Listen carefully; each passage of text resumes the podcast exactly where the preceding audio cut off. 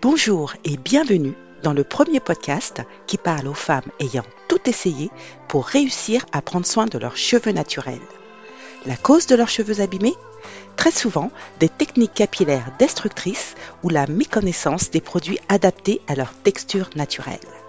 Welcome aux femmes afro qui veulent faire de leur rêve de chevelure naturelle une réalité.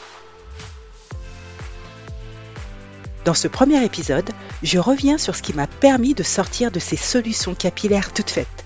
Celles qui me faisaient perdre un temps de dingue pour résoudre ou pas mes problèmes de cheveux abîmés. Allez, suis-moi, c'est parti. Je m'appelle Carole Seguin, je suis passionnée de cheveux et de soins naturels depuis 2013. Je t'aide à imaginer tes propres solutions pour rester belle féminine et confiante avec tes cheveux texturés.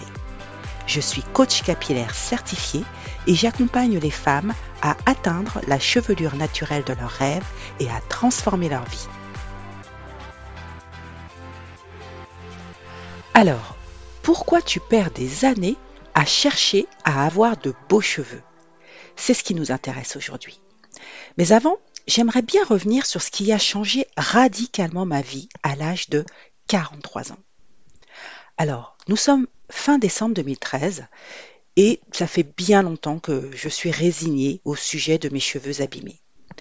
J'ai les cheveux défrisés depuis l'adolescence, ils sont fins, plats, aucune pousse d'année en année, toujours la même longueur, alors ça ne dépasse jamais la nuque. C'est Noël et mon mari m'offre une tablette et moi, je découvre YouTube. Ce jour-là, de vidéo en vidéo, j'arrive par hasard sur celle d'une fille afro qui filmait sa routine capillaire étape par étape. Et là, crois-moi, c'est la claque. Quoi? Les femmes noires peuvent avoir de longs cheveux? C'est une blague. C'est un tissage, c'est sûr. Quoi? Il suffit de faire des soins régulièrement? Vraiment? Il faut dire que mes soins cheveux à cette époque se limitent à un shampoing. Et puis tous les deux mois environ, bah, je vais en salon de coiffure pour me faire mon défrisage. Ensuite, c'est suivi d'une pose de mèche de tissage pour créer un peu de volume. Bah ouais, bah, j'en ai pas. Et puis d'un brushing. Voilà. Et puis parfois, dans l'année, bah, j'y vais aussi euh, pour me faire des rajouts et rarement des soins. Donc, à 43 ans, j'ai la révélation qu'un autre monde capillaire est possible. Alors me voilà à surfer frénétiquement sur la toile en recherche de ce que je croyais impossible depuis toujours, avoir des cheveux qui poussent.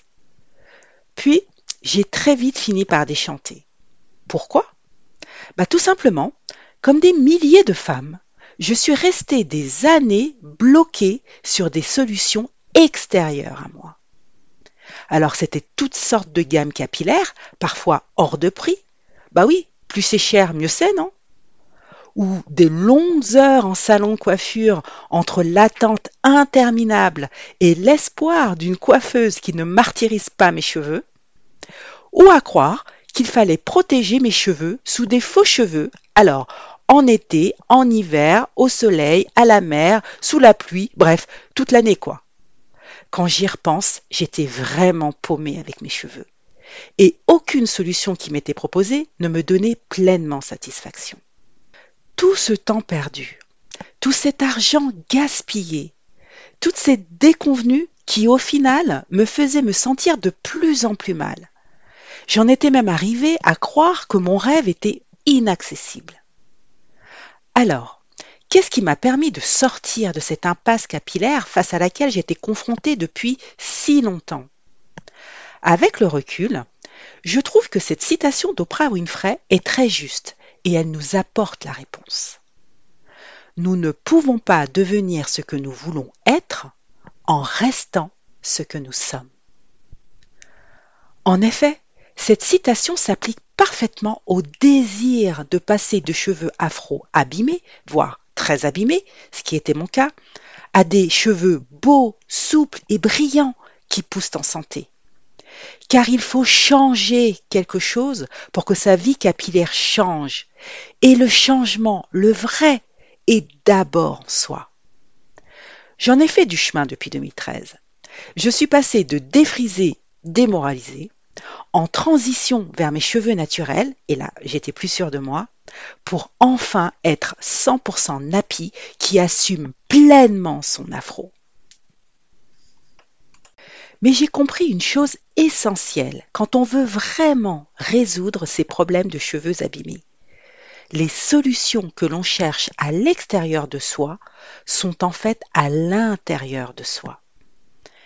Depuis toujours, on nous apprend à rechercher le produit, le secret. Alors ça peut être la crème, le shampoing, le sérum, bref, l'élixir à appliquer sur nos cheveux ou l'astuce cheveux, celle qui va révolutionner notre vie capillaire.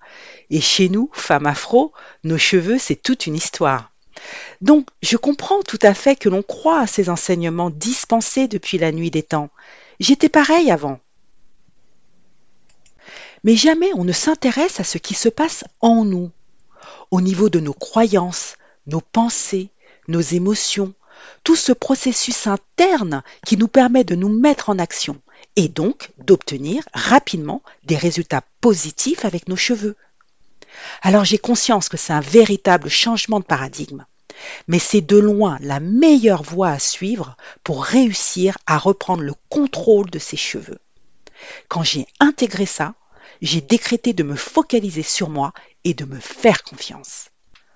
Alors, premièrement, j'ai décidé d'acquérir les bonnes connaissances capillaires, les bons produits, les bons gestes, le bon rythme de soins pour les besoins de mes cheveux, pas ceux de la voisine, pas ceux de la copine, à qui j'arrêtais pas de demander des conseils.